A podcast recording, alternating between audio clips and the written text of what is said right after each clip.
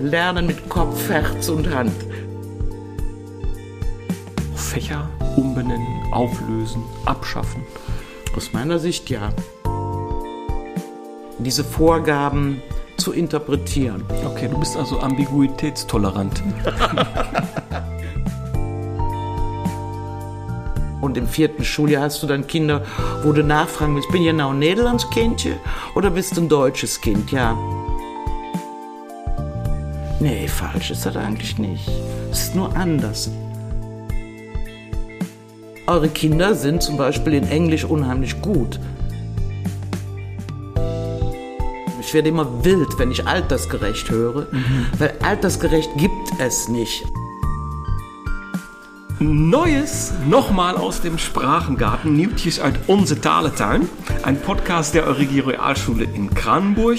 Gespräche einmal quer durch diesen Garten, durch unseren Garten. Mein Name ist Ulrich Falk und mich interessiert, wie Schule gelingen kann. Ich bin fasziniert von Mehrsprachigkeit und von Spracherwerb. Ich wage gerne einen Blick über den sprichwörtlichen Tellerrand und spreche dazu heute zum zweiten Mal mit einer Grenzgängerin par excellence.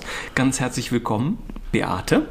Hallo Uli, guten Tag. Und wir waren gerade im Zwischengespräch bei einer ganz, ganz, ganz, ganz spannenden Geschichte, wo wir gesagt haben, da muss jetzt das Mikrofon sofort angeschaltet werden, nämlich bei einer Fehlgeschichte. Wo ging etwas schief? Ja, da, da ging was richtig schief. Als ich hier in dieser Schule als junge Lehrerin war, 23, und dann gab es ja diese Revisionen, der Schulrat kommt und guckt, ob du auch funktionierst. Und dann hatte man diese Stunde vorbereitet, seitenlange Exzesse über eine Unterrichtsstunde, wochenlang gearbeitet und dann wartest du auf den Schulrat, dass er kommt und diese Stunde mit, mitschaut. Und wer kam nicht? der Schulrat. Was machst du jetzt? Gehst du in den Unterricht, gibst die Stunde, dann ist die Stunde weg. Dann kannst dann du nochmal neu planen. planen. Ja. Ja.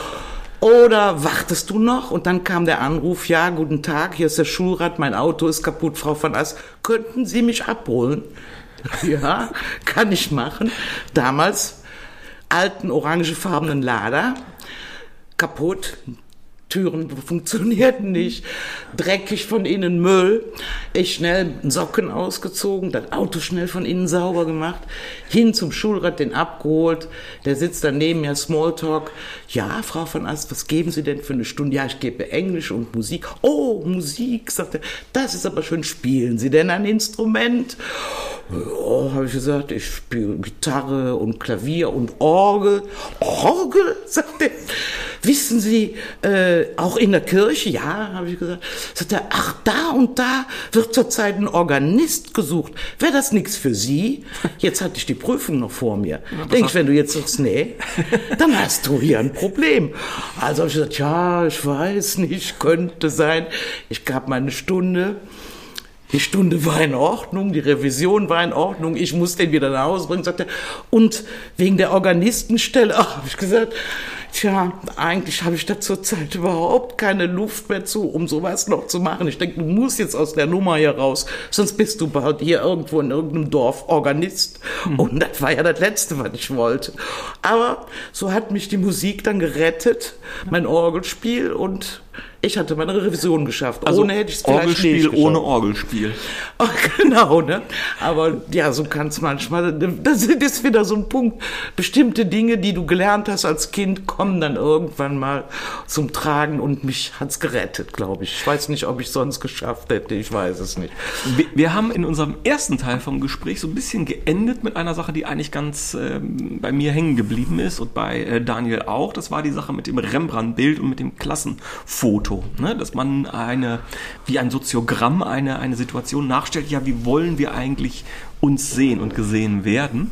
Und ich habe gedacht, eigentlich ist das neben Begeisterung für Pädagogik und neben Begeisterung für Zweisprachigkeit so die, der dritte Baustein eigentlich deine Begeisterung auch für Kunst. Mhm. Und die Bedeutung von Kunst und diesen kleinen nebensächlichen Fächern Kunst, Musik, Kreativität ähm, für Schule und Schulalltag. Habe ich das richtig gesagt? Ist das so? Ja, hast du richtig gesagt. Ähm, man könnte mich auch Beate Pestalozzi nennen. Also lernen mit Kopf, Herz und Hand. Wie gesagt, nicht von mir. Äh, dieses Lernen mit Kopf ist klar, brauchen wir gar nicht drüber zu sprechen. Das Ja. hat seinen, seinen Stellenwert in der Schule. Das Lernen mit Herz, das haben wir im ersten Gespräch auch an verschiedenen Stellen Mhm. Ja. Die äh, betont, Beziehungsebene. Ja. Aber die Hand. Ja.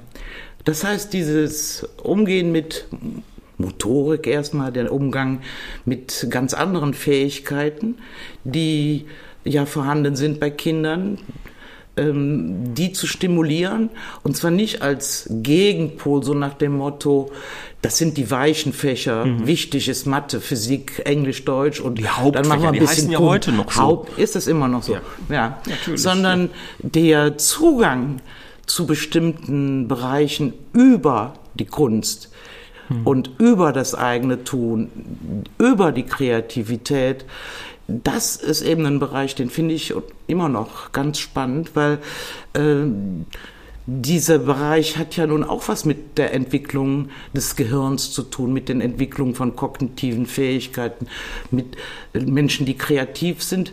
Die sind ja keine Menschen, die etwas neu erfinden unbedingt, sondern kreative Menschen sind einfach in der Lage, verschiedene Dinge, die sie kennen, mal neu zu kombinieren, in andere Zusammenhänge zu stellen. Und das kannst du mit Kunst in der Schule auch ganz wunderbar tun, indem du äh, da auch wieder Anlässe gibst, wo die Kinder dann damit umgehen können. Und äh, das ist einmal natürlich diese Auseinandersetzung mit Kunst, Kunst sehen, Kunst beschreiben, verbalisieren, Sprache nutzen, also diese, diese Kanäle nutzen, aber dann von der Kunst zurück zum Kind und dann wieder in eine neue Ebene, dieses auf einer anderen Ebene diese Thematik wieder umsetzen. Das klingt jetzt sehr theoretisch. Beispiel. ähm, unsere Schule, ich sage immer Ja, noch unsere, unsere Schule, ne? überlegen. also die Christophorus-Grundschule in Ja. Kranburg heißt ja nun mal Christophorus-Grundschule, Mhm. weil sie ursprünglich eine katholische Schule war. Sie ist aber eine Gemeinschaftsgrundschule geworden und einen Namen ändert man nicht so einfach. ihr Und dann stand ich davor und dachte, passt mir nicht so, ne? Christophorus Grundschule engt das nicht ein. Und dann habe ich geguckt und überlegt, was ist denn die Essenz von Christophorus? Und die Essenz ist, groß trägt klein. Daraufhin haben wir dann ein Logo entwickelt, was auch dieses groß trägt klein äh, übernommen hat. Sprich ein 2C für als, als Körper von zwei Personen mit zwei Kreisen als Köpfen, Köpfe und da sind also der große Mensch, der kleine Mensch miteinander verwoben, der eine trägt den anderen. Gut, das Logo bestand. Aber wie kriege ich das jetzt zu den Kindern? Da sind wir in die Kirche gegangen hier, die Pfarrkirche. Da ist ja äh, eine Christophorus-Figur, daher auch der Name. Und wir haben uns die angeguckt, was ist dargestellt, wie ist es gemacht, warum, Geschichte von Christophorus, oh ja, groß trägt klein, ist ganz logisch. Zurück in der Schule, ein Foto von diesem Christophorus mit unserem Logo und drunter steht Christophorus Schule. Und das dauert keine drei Minuten, da sagen die Kinder, ha, Jetzt sehe ich's. das ist ja der Christophorus. Ja, genau. Und dann bin ich genau an der Stelle, wo ich hin will. Warum heißt unsere Schule denn Christophorus? Was könnte das denn bedeuten? Und dann bin ich wieder bei dem Groß trägt klein. Wie kann das dann in unserer Schule verdeutlichen? Was kannst du denn dazu beitragen? Dann hat man das gesammelt, dann habe ich die Kinder in, in die Arbeit geschickt. Die haben also blaue, rote, gelbe Papiere bekommen, wie das Logo. Schreib oder mal du mal auf, was du denn tun kannst hier in unserer Schule, um diesen Gedanken weiterzutragen. Die haben gemalt, die haben getan. Und dann haben wir diese Papiere gefalten, geknüllt, weitergestaltet, mit Draht umwickelt, so Miro-Figuren, so dass jedes Kind seinen eigenen seinen eigenen Beitrag, den er zur Schule leisten kann, jetzt noch künstlerisch verarbeitet hat. Wir haben dann große Gießformen gehabt, die hat mein Mann damals gemacht. Und da kamen all diese Schnipsel, diese kleinen Werke der Kinder rein, die wurden mit Gießharz ergänzt. Und das steht heute noch vor uns vor der Schule, dieses Logo in groß in Gießharz.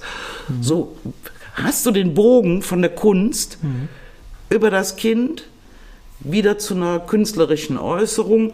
Und das ist ein, ein Weg. Passt das denn in den Lehrplan? Äh, ja, klar. Okay. Hast du da nicht viel zu viel Zeit verbraten? Nee. Nee. Nee, äh, was nicht in den Lehrplan passt und wichtig ist, äh, das wird passend gemacht. Es gibt ganz viele Sollregelungen, die keine Mussregelungen sind. Und es passt in den Lehrplan, weil ich soll den Kindern ja kreative Prozesse ermöglichen und sie sollen auch die Möglichkeit erhalten, selbstgestaltend wirken, zu, äh, äh, selbst zu gestalten. Und dann passt das. Ja, ein bisschen Mühe ist das, aber macht so viel Spaß. Ähm, könntest du dir vorstellen, auch Fächer dann so, wir haben vorhin Hauptfach, Nebenfach kurz geredet, könnten wir die eigentlich auch irgendwie umbenennen, auflösen, abschaffen? Aus meiner Sicht ja. Ja. Weil wenn ich themenorientiert arbeite, da brauche ich ja ganz viele Bereiche.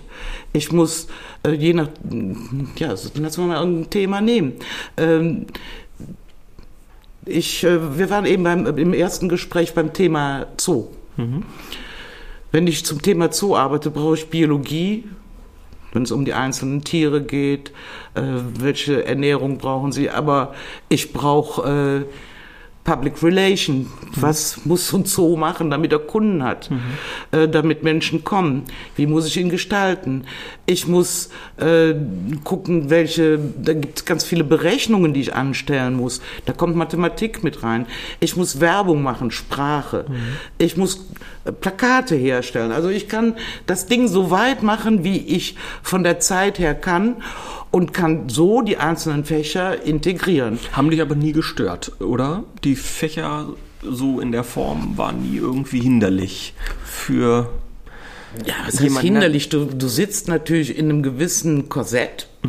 Da passt du dich an, weil ich konnte ja nicht einfach hingehen und diese äh, die Fächer auflösen. Ich muss ja Zeugnisse schreiben hinterher und einzelne Fächer be- beurteilen, die Leistung der Kinder beurteilen. Aber ich kann ja trotzdem projektorientiert arbeiten. Ja. Ich kann ja trotzdem themenorientiert arbeiten. Und dann kommt natürlich die hohe Kunst eines Kollegiums. Und das hatte ich ja zum Glück, die also auch bereit sind, da zu kooperieren, zusammenzuarbeiten.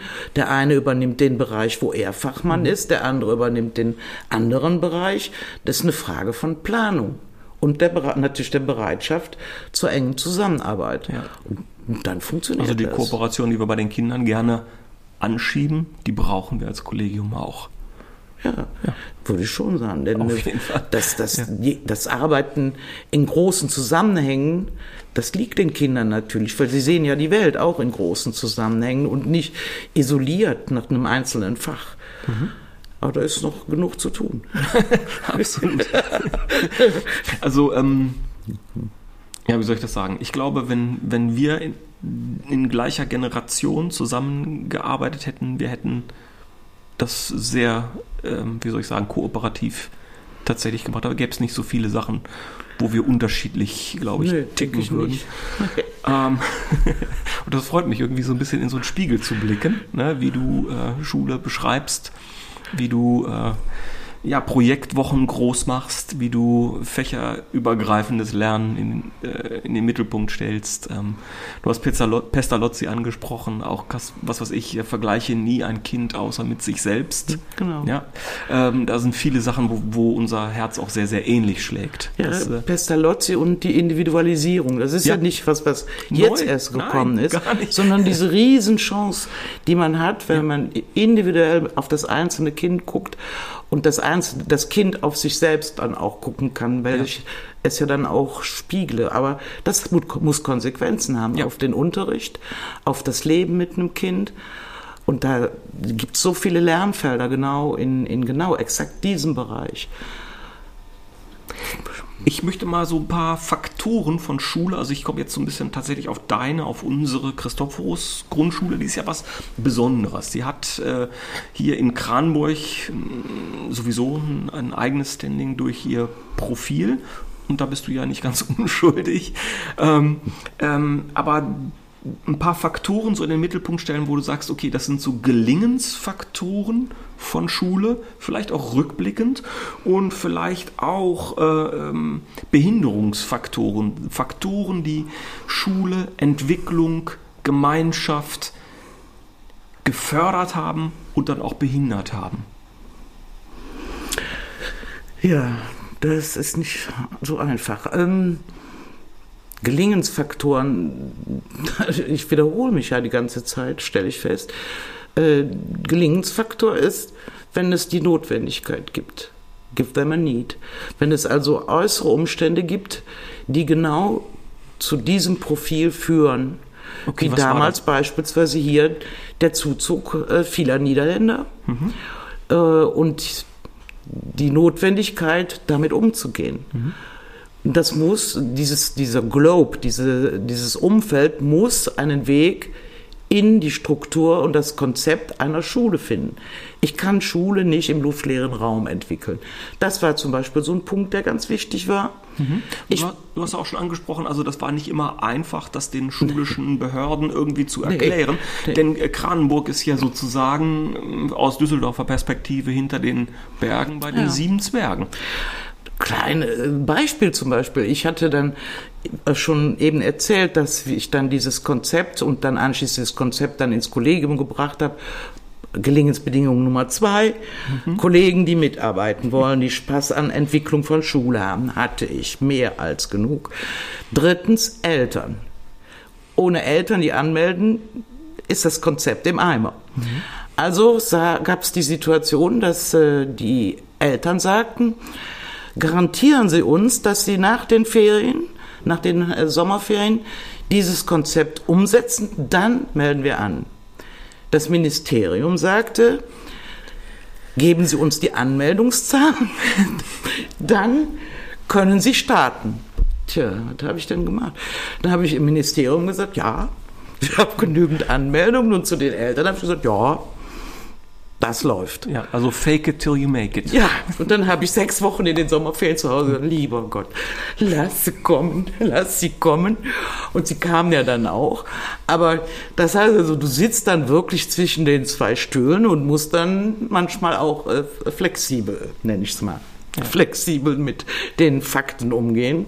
Das ist jetzt ein falscher Begriff in der heutigen Zeit. Mhm. Aber es war damals nicht anders. Das heißt also, du musst auch damit spielen, mit den Möglichkeiten, den gesetzlichen Möglichkeiten, die du hast und in der Breite und in der Lage sein, diese Vorgaben zu interpretieren. Okay, du bist also ambiguitätstolerant. genau. Und das Wissen, im Endeffekt schmeißen sie mich doch nicht raus, sie brauchen mich. Mhm. So viele Schulleiter auf der Welt gibt's nicht. Und äh, ja, das Schlimmste, was passieren kann, ist ein Aktenvermerk. Ja, dann hast du den halt. Ja. Und? So what? Das waren so die, die also so ein paar Elemente, die es halt schwierig machten, um es zusammenzufassen. Du brauchst Menschen, die dich mittragen, dieses Konzept und du brauchst natürlich auch äh, Behörden, die mittragen und eine Toleranz, wenn es um die Schwierigkeiten geht, die du da zu überwinden hast. Und das sind ja dann auch einige, die da mhm. kommen. Aber gut, du musst durchmarschieren und gucken und überzeugt sein.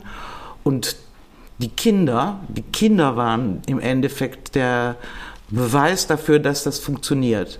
Wenn ich dann in meinem Büro saß und hörte dann ein deutsches und niederländisches kind, kind draußen spielen und die sprachen in beiden Sprachen miteinander, verbesserten sich, halfen sich, dann habe ich nur gedacht, ja, das ist es. Ne? Und im vierten Schuljahr hast du dann Kinder, wo du nachfragen willst, bin ich genau ein Nederlands Kindje oder bist du ein deutsches Kind? Ja, dann bist du doch da, bist du angekommen und dann weißt ja. du, dass du weiter marschieren kannst. Hm, könntest du da auch unterscheiden zwischen dieser Pionierphase, so wir gehen das jetzt einmal an? Ja. Das, äh, das Grundkonzept ist gleich geblieben. Warum ist das gleich geblieben? Weil das Grundkonzept schlicht ist. Das ist schlicht. Ich hab, äh, wir sind davon ausgegangen, welche Kinder haben wir hier? Was brauchen diese Kinder? Also ganz konkret, ein deutsches Muttersprachenkind braucht natürlich weiterhin Unterstützung in der Muttersprache Deutsch. Es braucht aber außerdem Fremdsprache Niederländisch, weil es, mhm. ja, es ist eine Fremdsprache. Und es braucht gemeinsames Lernen. Dann hast du die niederländischen Kinder oder andere Kinder mit anderen, äh, mit anderen Voraussetzungen aus anderen Ländern. Die brauchen natürlich Deutsch erstmal, um hier funktionieren mhm. Allerdings Deutsch als Zweitsprache, ja. ist keine Fremdsprache. Ja. Sie brauchen aber auch ihre Muttersprache, die mhm. Entwicklung der Muttersprache, gemeinsames Lernen und natürlich äh, Fremdsprache, Muttersprache, gemeinsames Lernen. Und das, dieses gebündelt führt natürlich zu einem Basiskonzept, was dann in Stundenplan mhm. umgesetzt werden muss. Also viel Differenzierung. Du brauchst dann auch Kollegen, die die Muttersprache ja. Niederländisch sprechen. Du brauchst aber auch das gemeinsame Lernen. Und das war das, das nennen wir dieses äh, bilinguale Lernen, wo also der deutsche, der niederländische Kollege mhm. gemeinsam mit den Kindern in beiden Sprachen themenorientiert arbeiten. Das ist die Basis des Konzepts. Dass das jetzt natürlich von meinen Kollegen auch heute noch weiter bearbeitet, gefeilt wird. Irgendwann kam der Blick über den Tellerrand, dass wir gesagt haben, ach, wir gucken mal, wie das in den Niederlanden ist. Wir nehmen das und klauen denen mal, was da gut funktioniert. Und dann bin ich wieder bei Lernen mit Kopf, Herz und Hand. Mhm. Da gibt's das Fach Drama. Fantastisches Fach. Mhm. Musik, Kunst, Theater, alles kommt zusammen in beiden Sprachen, wird auf die Bühne gebracht. Jedes Kind muss, äh, steht auf der Bühne, also nicht mehr die drei Besten, sondern die gesamte Gruppe präsentiert sich auf dieser Bühne und das haben wir einfach übernommen. Und so ist es Stück für Stück, hat sich das weiterentwickelt und äh, das passiert immer noch.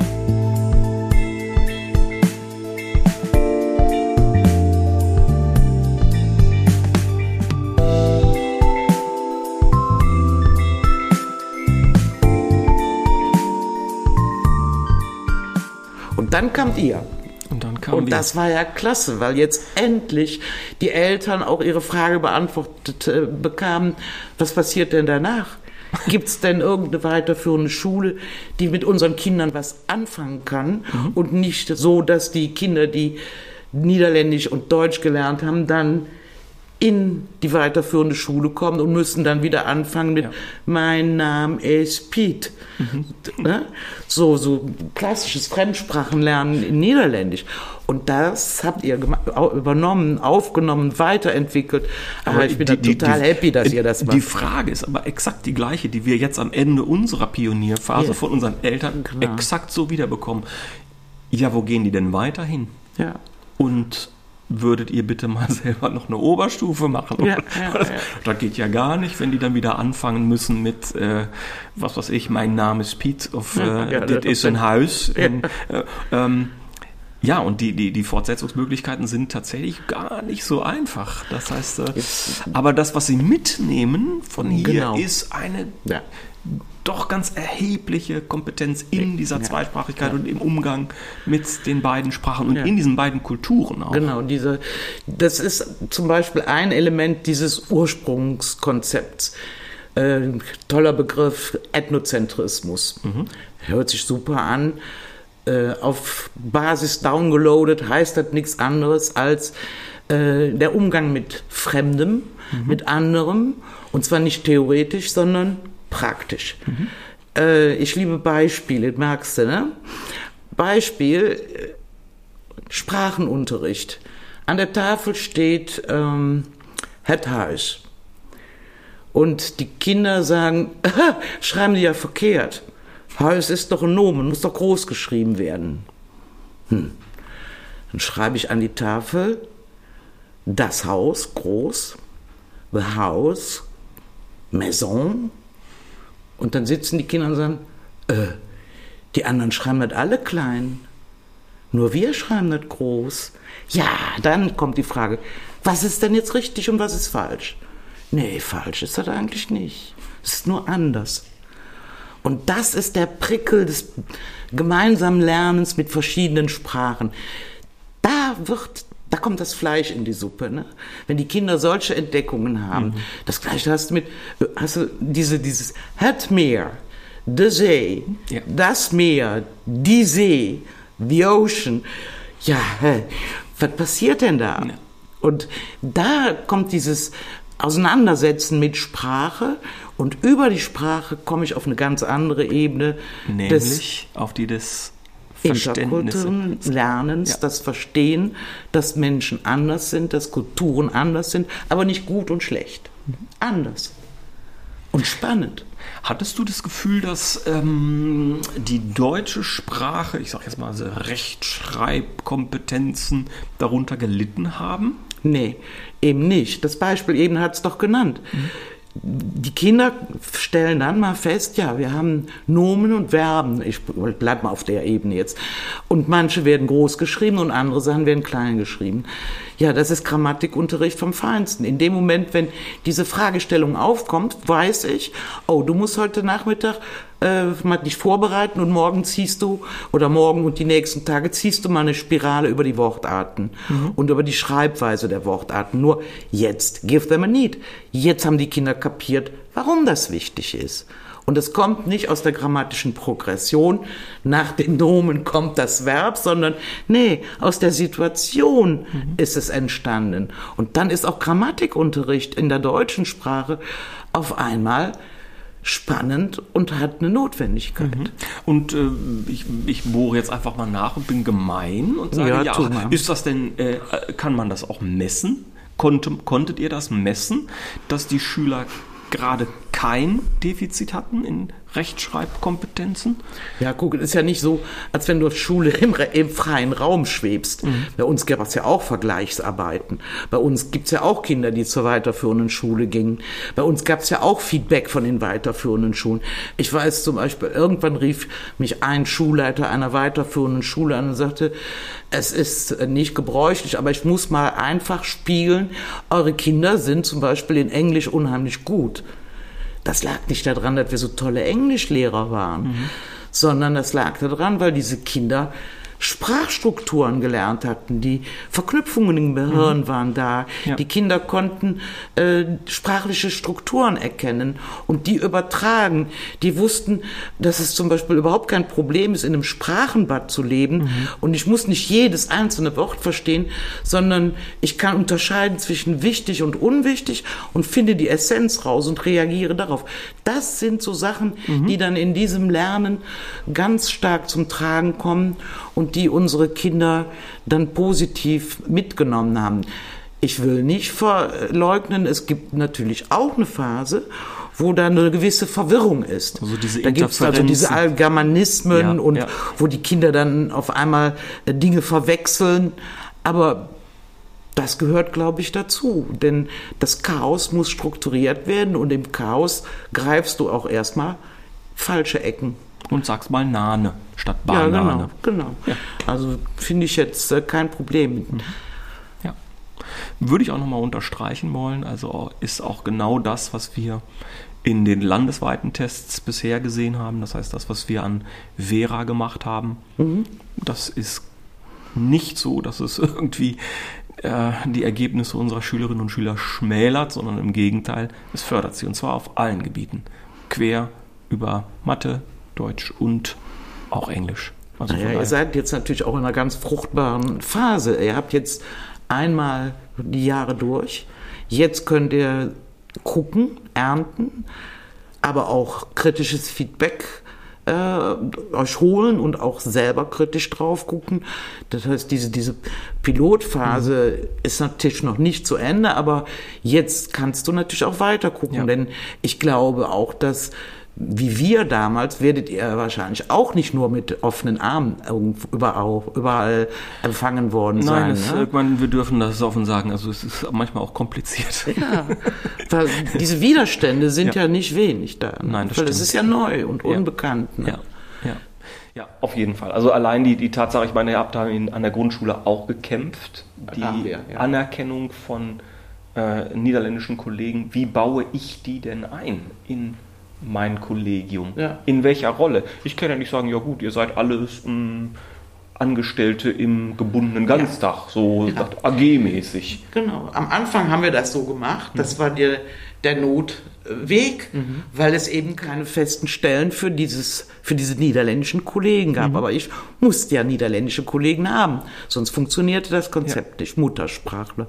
Und die Anerkennung der Unterrichtserlaubnis in Deutschland war damals ja noch viel schwieriger als, als heute. Das hat sich jetzt äh, doch etwas gegeben, aber es ist immer noch problematisch. Das sind angestellte Kollegen, die kriegen weniger Geld als die deutschen Kollegen, die beamtet sind. Ja, das ist in, in so einem Kollegium natürlich schwer zu vermitteln, dass du mit Ja. gleicher Arbeit weniger Geld bekommst. Ja.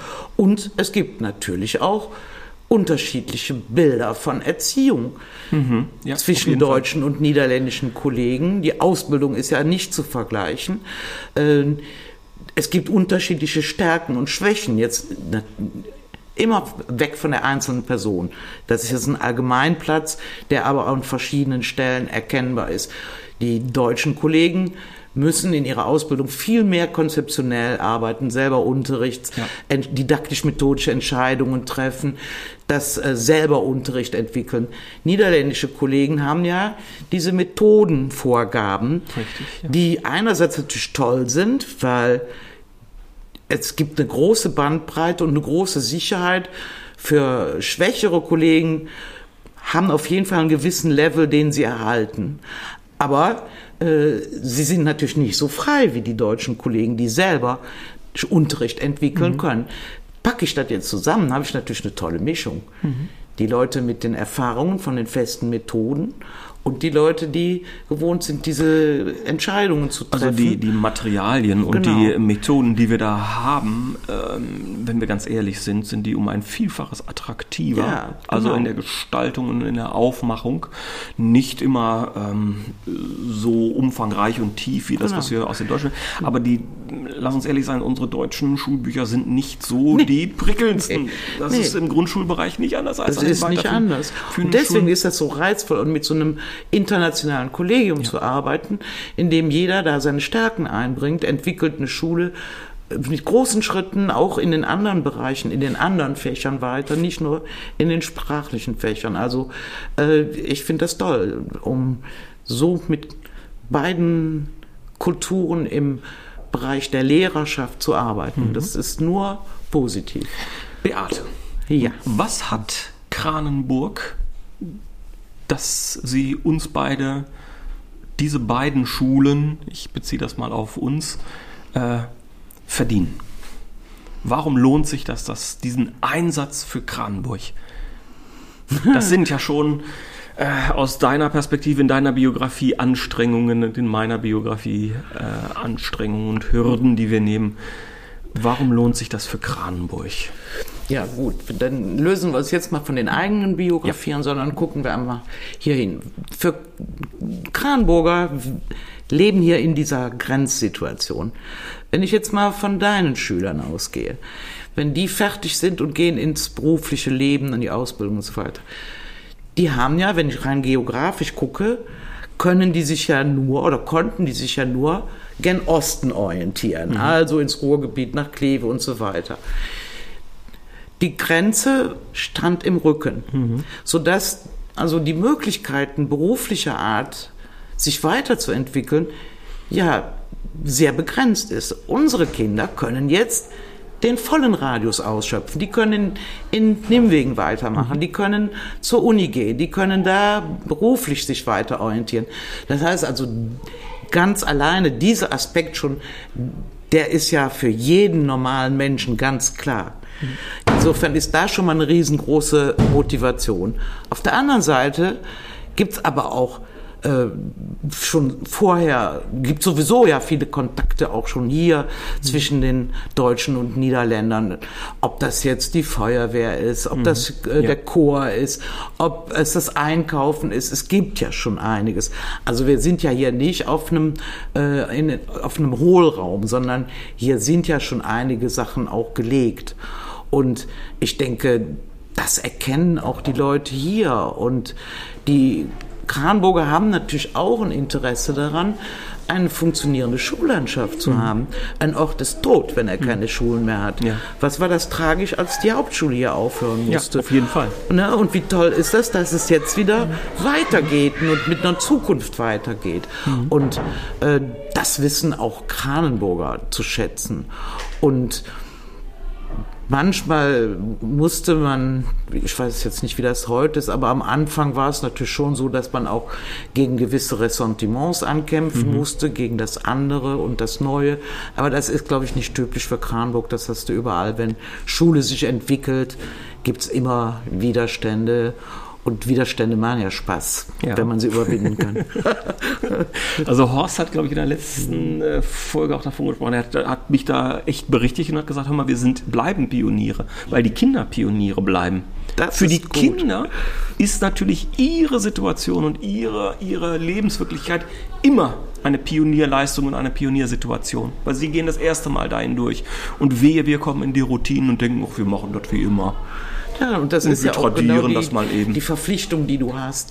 Ich habe äh, zu meinen Kollegen häufig gesagt, wenn du schon an so einem Punkt was, was wo du einen dicken Hals hast und Ja. es läuft nicht und da kommen auch Probleme im System und äh, dieses Bewusstsein, was wir als Schule und Lehrer haben müssen, jedes Kind hat nur einmal in seinem Leben die Chance, ein erstes, zweites, achtes, neuntes, zehntes Schuljahr zu besuchen. Wir haben fünfmal ein erstes Schuljahr. Aber dieses Kind hat es nur einmal. Und das ist Verantwortung genug, um das genau so zu gestalten, dass es für dieses, genau dieses Kind eine gute Schule ist. Weil es eben Pionier ist. Und es ist nur einmal Pionier. Es kann nicht wiederholen. Ja. Und das denke ich, ist auch bei Erwachsenen und bei Eltern so, dieses, dieser, dieser Gedanke, der dahinter steckt. Glaube ich schon. Ist ja schon fast ein Schlusswort, ne? Dass wir. Ist das so? Nein, ich weiß es nicht. Ich habe keine Ahnung, wie lange wir hier schon Ja, ja wir, wir werden hier schon klopfend äh, ähm, von Schülern, die kommen jetzt langsam in die Ja, Pause. das gehört es, auch so Es klingelt ja hier nicht, immer noch nicht. Ach, wie schön. Nein, Das ist ja schon mal ein erster Schritt. also das ist, ähm, weil ich erschrecke mich bei solchen Sachen zu Tode. Und ich hab dann siebenmal die Woche, keine Ahnung, einen Herzinfarkt oder so. Das wollen wir vermeiden. Und äh, bisher haben wir diesen Gong abgeschaltet und noch nicht angeschaltet. Und die Schüler spiegeln uns sehr, sehr deutlich, wann denn die Stunde bitte zu Ende sei. Entweder weil ich so furchtbar langweilig unterrichte, dann ist es ein großartiger Spiegel und ich muss mich an meine eigene Nase packen. Oder weil es tatsächlich Zeit ist, mal rauszugehen. Das heißt, mit anderen Worten, jeder Kollege hat hier Recht auf eine Rolex. Eine Rolex? Ja, weil er muss ja die Zeit dann im Blick haben. Also ich weiß jetzt nicht, warum du jetzt... wenn ich keinen Gong habe, muss ich immer auf meine Uhr gucken. Ja. Und wenn Ja. ich keine habe, musst du als Schulleiter die zur Verfügung stellen. Ja, ich würde die nehmen. Ach so, ja, die da- da hängt eine an der Wand. 95. Ja, ja. nee, das sind einfach Ikea-Uhren, die hier dann tatsächlich irgendwie in Räumen hängen. ähm, ja, nee, aber im Wesentlichen ist es, dass ähm, Ja.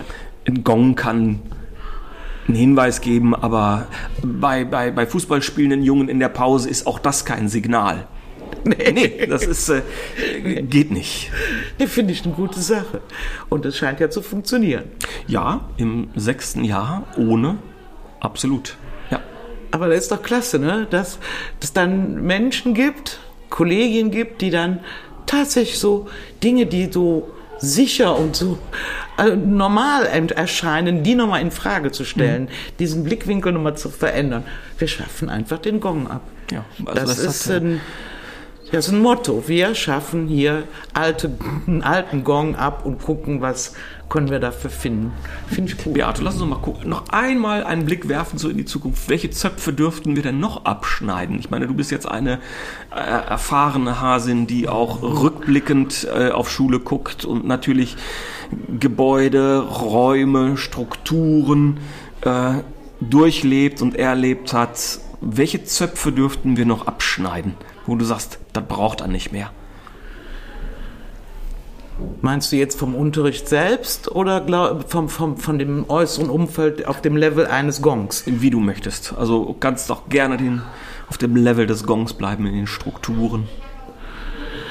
Ja, da, da gibt es also zum Beispiel dieses Einengen in, in, in Fächern zum Beispiel. Ja. Das wäre das Erste, äh, was mir da missfällt. Das feste Eingruppieren in altersgerechte Gruppen. Ich werde immer wild, wenn ich altersgerecht höre, mhm. weil altersgerecht gibt es nicht. Altersgerecht heißt, ich vergleiche mich mit anderen. Und das entspricht oder widerspricht der Individualität des einzelnen Kindes. Mhm. Es kann nicht funktionieren, Kinder altersgerecht in also Klassen zu setzen. kategorisieren sie nach genau, Baujahr. Genau, und das funktioniert nicht. Das heißt, ich muss gucken, wo ist das einzelne Kind, das spricht, widerspricht beispielsweise äh, diesen Klassenstrukturen. Ja. Drittes Schuljahr, alle Kinder sind so alt. Zehntes Schuljahr, alle Kinder sind so mhm. alt. Also das wären jetzt schon mal für mich die zwei allergrößten Zöpfe, die abgeschnitten werden müssten. Um zu Lerngemeinschaften äh, zu kommen, brauche ich nicht unbedingt das Alter, dieses jahrgangsübergreifende, wo alt und jung miteinander arbeiten, stark und schwach, behindert, du darfst ja nicht sagen, aber mit äh, Förderbedarf und ohne Förderbedarf, egal welche Nationalität. Lerngemeinschaften von Menschen, die sich kennen, immer besser kennenlernen und die sich dann auf den Weg des Lernens machen und dann auch motiviert sind und diese Spannung des Neuen mitnehmen können. Das wäre für mich so ein Bild, wie ich es gerne hätte.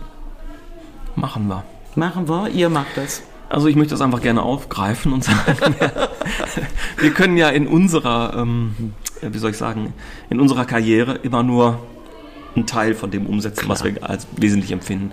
Aber ähm, also ich möchte das gerne aufgreifen und äh, die Hörerinnen und Hörer ähm, ja, die sind durchaus inspiriert von dem, was wir so manchmal erzählen. Man aus dem Nähkästchen. Ja, genau. Ähm, in diesem Sinne möchte ich mich einfach erstmal bei dir ganz herzlich bedanken für den Besuch heute hier, auf jeden Fall. Schön. Aber auch für alle intensive Vorarbeit, die du geleistet Ach. hast. Intellektuell und mit Hartnäckigkeit und einer gewissen, äh, wie soll ich sagen, Halsstarrigkeit, auch Strukturen gegenüber. Du hast hier ganz wichtige ja, Töne gesetzt, auch äh, was Zweisprachigkeit angeht. Und ich habe wirklich das Gefühl, dass wir daran so ein Stückchen weiter stricken konnten und können. Und das, dafür möchte ich mich bei dir bedanken. Das ist auch hier Raum, genau das zu tun. Ersetzt bitte das Ich durch Wir. Ich ersetze das Ich durch Gut. Wir. Wir Nein. möchten uns bei dir Nein, du kannst sowas ja. nicht allein. Nein, ist so. Vollkommen richtig. Ne? Ja. Ich bedanke mich. War schön mal wieder mit dir zusammenzusitzen. Dankeschön.